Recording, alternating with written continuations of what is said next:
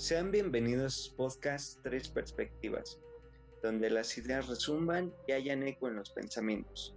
Soy su anfitrión Daniel Escalona y en esta ocasión tengo el gusto de presentarles a mi compañero Fernando Uribe, un dedicado estudiante de la psicología.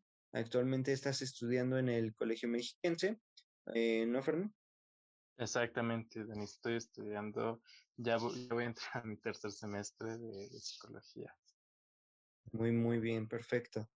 Pues miren, ahora sí que este, este episodio vamos a tratar un poco lo que es el estrés, el estrés, la vida diaria y más que nada el contexto en este, pues en esta época reinada por el COVID, ¿no?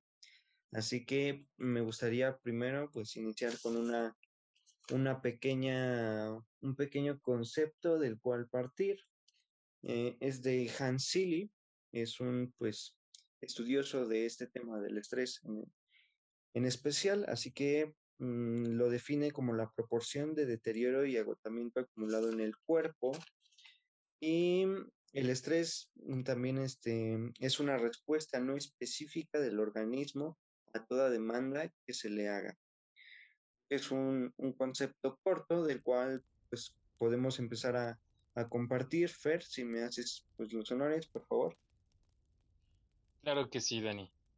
Bueno, en primera, gracias por eh, invitarme. Me gusta mucho expresar mi pensamiento con todos estos oyentes que, que, pueden escuchar este gran podcast, ¿no?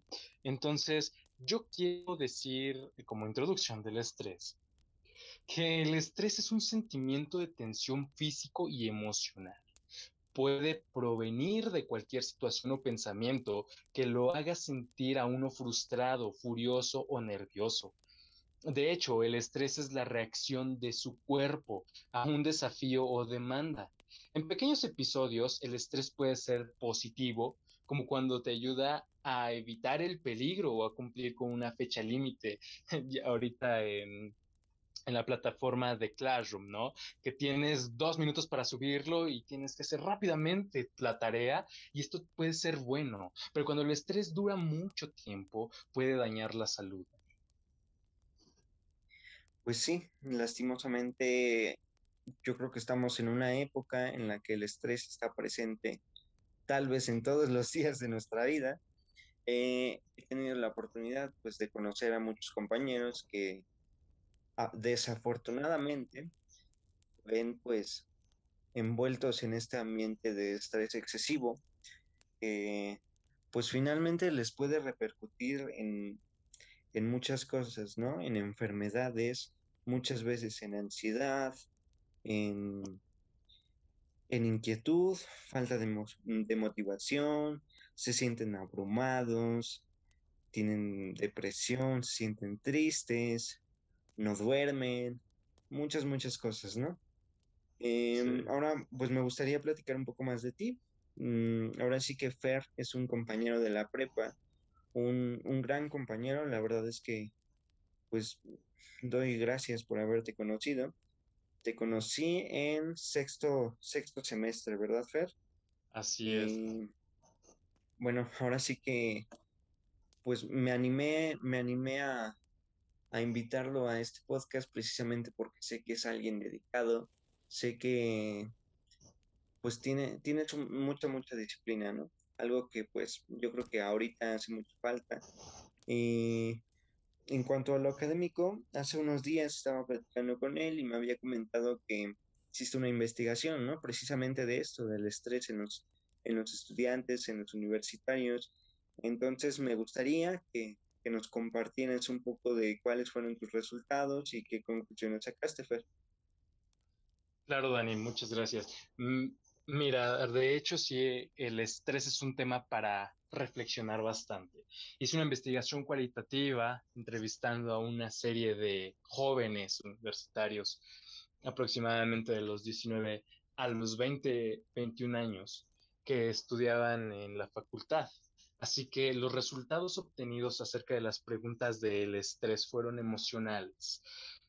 me llamó mucho la atención porque ahora en esta situación, al momento de nosotros estar saliendo, tener una rutina, ¿no? Salgo de casa, tomo el autobús, llego a la escuela, eh, estudio las clases presenciales, inclusive a veces salíamos a jugar con los amigos en, ese ambiente. Regresamos una a cascarita. Exactamente, regresamos a casa y, ya solamente veíamos a los padres aproximadamente seis horas, ¿no? De ahí en fuera te, cuestas y otra vez vuelve lo mismo. Pero llega de repente esta situación donde, ah, ya no vas a salir, espérate, quédate aquí en vacaciones a ver qué pasa. Entonces te empiezan a decir que hay una nueva enfermedad y tú, ¿qué una nueva enfermedad? ¿Qué será? Empezaban los perdón, las opiniones de, ah, no es cierto, es mentira, ah, no, sí es cierto, ¿no? Entonces, cuando te das cuenta que la enfermedad empieza a atacar, empiezas a enfrentar una serie de duelos familiares, las pérdidas por esta misma enfermedad empiezan a alterarte, empiezas a decir, ¿qué, qué, hago, no? también quiero quiero ponerles en claro que al momento de que uno se encuentra más tiempo en casa, puede absorber o ser el espectador de todos los problemas que se ocurren a sus alrededores, peleas familiares, y usualmente ahorita es por el dinero. Y sin más, perdiste a un ser o a un miembro de tu familia que era responsable de toda la economía, el desarrollo de la misma. Y tú tienes que hacerte cargo ahora, genera una toma de decisiones, pero increíble, ¿no? No sabes ni siquiera cómo reaccionar. Empieza la sustancia del cortisol al mil por hora. Entonces, esas pequeñas decisiones que se empezaron a tomar, me comentaban los estudiantes que no sabían qué hacer. Dejo de estudiar, mejor me dedico a trabajar, saco mi familia adelante. Y en, lo, en la cuestión de lo académico, perdón, el estudiante me mencionaba que no era muy cómodo estar en casa, ya que no se le tenían las herramientas necesarias para ejercer sus proyectos. Entonces, si bien sé que carreras son muy teóricas, hay otras que son demasiado prácticas y nada teóricas.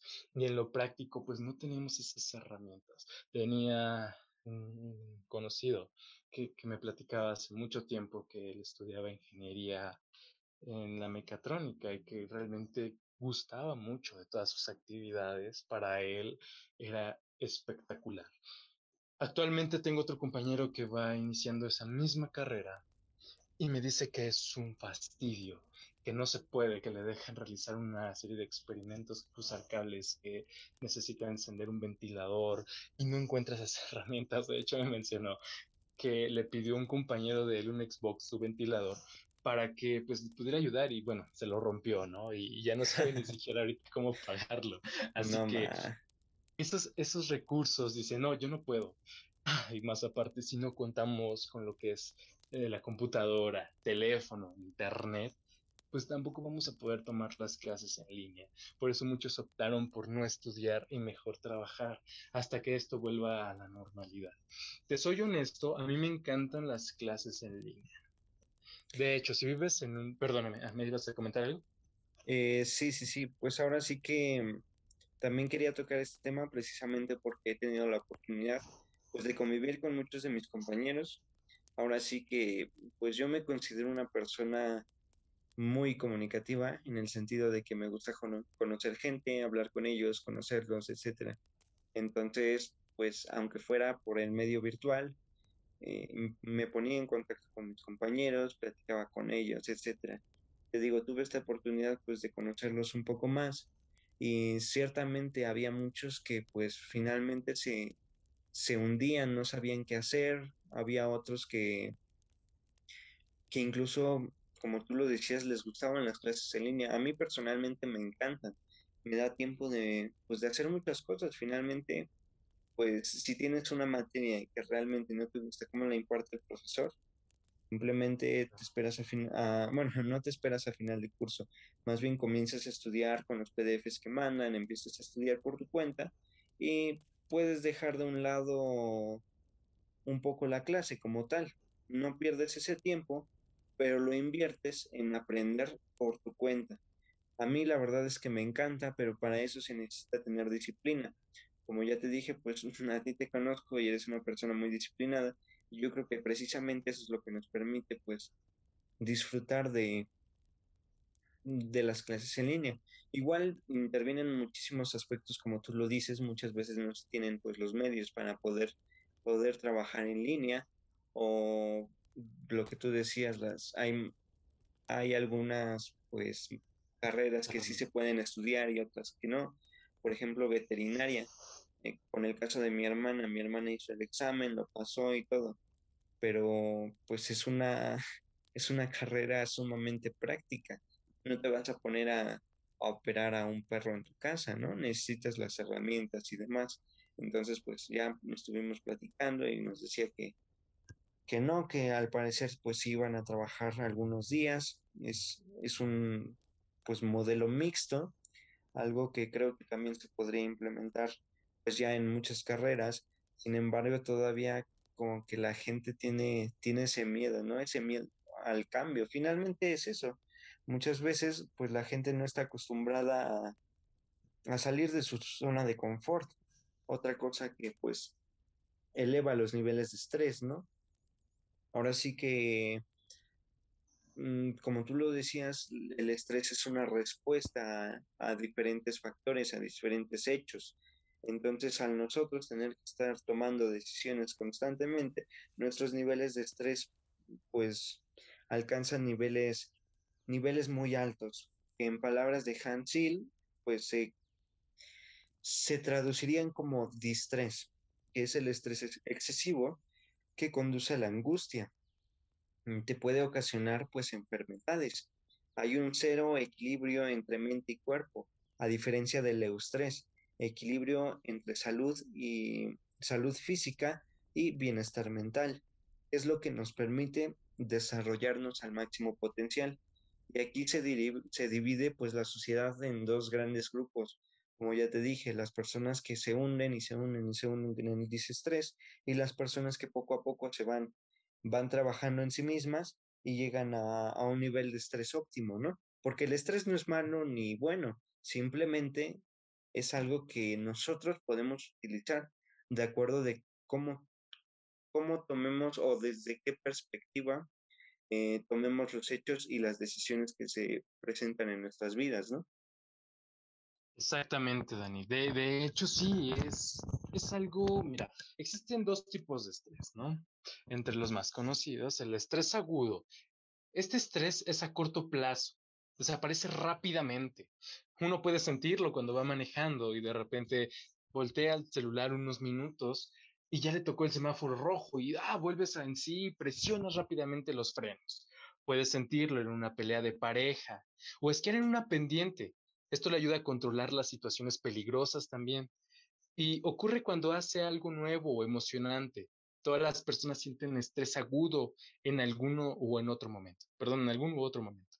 Eh, el estrés crónico, este es el estrés que dura por un periodo de tiempo prolongado Usted puede tener estrés crónico si tiene problemas de dinero, lo que te comentaba hace un momento, Dani, un matrimonio infiel o problemas en el trabajo. Cualquier tipo de estrés que sea continuo, de meses, semanas, años, se considera crónico. ¿Puede también acostumbrarse al estrés crónico? Claro que sí. Eh, la conclusión a la que llegué con estas encuestas de, de, los, de los alumnos, más que nada fue una investigación de caso intenté incluirme un poquito para que no fuera como tal tan mecánico las respuestas, ¿no? Si no fueran más como de un amigo. Y la conclusión a la que llegué fue que la mayoría de las personas padecen un estrés crónico. Se les está empezando a hacer un problema de lo monetario, pero se están acostumbrando a ello porque no sabemos cuándo va a terminar esto, ¿no? En caso, en caso del cuerpo, pues el cuerpo recuerda que recibe una serie de estímulos gigantes y el cuerpo tiene que sentirlos, de ahí evoluciona y genera la percepción. La percepción es la forma en la que nosotros vemos las situaciones. Pues sí, finalmente. Pero bueno, ahora sí que ya, ya pusimos todo el panorama pues negativo, todo, todo aquello que nos puede pues de cierta manera afectar. Me gustaría que comentáramos pues algunas, algunas soluciones al estrés, cómo mantener nuestros niveles de estrés en un, en un nivel óptimo. La verdad es que yo creo que ahorita de las actividades que las personas, como te comento, que han estado sobresaliendo, pues lo que les ayuda bastante es el hacer algún deporte, ya sea en casa o si se tiene la oportunidad, si se vive en un lugar pues pues lejos de, la civilización, se puede salir a hacer deporte en la calle, ¿no? Entonces, mm, yo creo que esa es una de las, de las partes más importantes. ¿O qué otra actividad consideras que, que sería oportuna en estos tiempos, Fer? Fíjate, Dani, que tuve una conferencia donde hablábamos específicamente del juego. El juego ahorita es muchos, muchos autores definen el juego como una forma de distracción. Entonces, ahorita están recomendando el juego, el juego para que dejemos a un lado todos esos problemas exteriores, esos estímulos exteriores y tengamos una atención focalizada hacia como bien lo acabas de decir, el deporte es algo bueno, pero la mayoría de las personas jóvenes no nos mm, sentimos tan motivados para salir todos los días a correr a las 8 de la mañana y hacernos unas 10 lagartijas en el parque. Lo más recomendable ahora es el juego. ¿Quién no le gusta jugar? ¿No? Tenemos hasta un juego debemos tener en el teléfono o en la computadora donde se absorbe la mayor parte del tiempo. Pero también puede generar una adicción. Sin embargo, aquí es algo interesante, ya que muchas personas, ahorita no se te has dado cuenta, pero las, las encuestas han aumentado y el resultado ha sido que ahora hay más influencers en la pandemia. Todos lo están inyectando a lo que es lo online, al, a dar su mensaje a través de las redes sociales, porque ya el contexto de afuera se está haciendo, está teniendo una crisis Claro, Entonces, Recomiendo el, juego realmente. Pero sí, como lo decías, el juego controlado. De hecho, tenemos un, episodio aquí en, el podcast en tres perspectivas. Eh, es se trata del entretenimiento y lo analizamos desde, desde muchos, pues, muchos puntos de vista, ¿no? Claro. Hay entretenimiento pues sumamente negativo y el entretenimiento pues prácticamente se, se refleja en todas las cosas que tenemos a nuestro alrededor, o por lo menos en la mayoría. Sin embargo, pues hay que aprender a, diferenciar, hay que tener pensamiento crítico, hay que ponernos a pensar cómo nos va a aportar, qué nos va a aportar tal cosa. Ahora sí que hay que pensar un poco, pues todo lo que hacemos, ¿no? Ahora sí no dejar de lado esa espinita que nos dice, ¿y qué pasará si? y ponernos a pensar un poco, dejar volar nuestra imaginación y pues hacer cosas productivas también. Te digo, lo del juego, pues realmente es algo muy bueno, o sea, sí, sí puede ser pues un, un escape de todo este mundo, de, de tu educación, de tu trabajo, etcétera, pero yo creo que podríamos focalizarlo y ser disciplinados en el aspecto de no pasarte tres días jugando Halo en tu cuarto y simplemente unos 30 minutos, ¿no? Algo así. Sí, claro, ahí estaríamos resistiendo, ¿no? el estrés como tal, no, no estás teniendo una resiliencia ante ello. Así que, fíjate, Granny, que yo, yo, yo les puedo decir a las personas que llegan a ver este podcast que hay que tener autoconfianza, seguridad. Esto implica que nosotros tomemos una decisión voluntaria hacia cualquier acción que nosotros tomemos y si ésta sea buena o mala, poder aceptarla. Entonces, yo tengo la firme creencia que aquí en el mundo se hizo para vivirlo al máximo, tener una vida increíble. No creo que haya una sola razón suficiente para hacer algo que no nos gusta y que no podamos eh, sacar todas estas sustancias químicas del cuerpo, no te yo del cortisol, que es la sustancia del estrés, que cada está activo y el estrés no hay que considerarlo como malo ni bueno. Es solamente esa respuesta que nos ayuda a vivir cada día, perdón, día a día, ¿no? Yo creo que las generaciones actuales no tienen una buena respuesta al estrés. O, bueno, tal vez no lo dije bien, pero no soportamos tanto salir de nuestra zona de confort. Cosa que si queremos disfrutar de la vida, vamos a tener que hacer. Porque para poder sonreír hay que llorar y enojarse unas cuantas veces. Entonces, finalmente, pues, te digo, o sea, sí está bien que queramos vivir la vida al máximo, no lo niego, la verdad es que yo siento que así la vivo día con día, o bueno, por lo menos la mayoría, ¿no?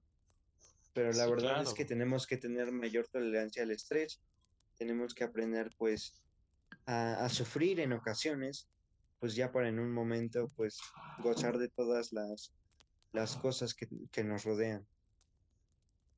Sí, exacto, Dani. Mira, e, es increíble. A mí, desde mi punto de perspectiva psicológica, hasta quisiera pasar con lo que es el condicionamiento clásico y operante, pero ya lo hablaremos después. Este también ejecuta y es algo increíble lo que vivimos día con día, ¿no? Tenemos un condicionante, un estímulo que causa una respuesta sea positiva o negativa y también es provocante del estrés.